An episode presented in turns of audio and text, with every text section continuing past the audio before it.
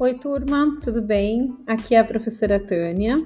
É, e nesse espaço nós vamos complementar a disciplina de deontologia com o conteúdo sobre o farmacêutico atuando na saúde pública, farmacêutico atuando no SUS, né, no Sistema Único de Saúde, certo?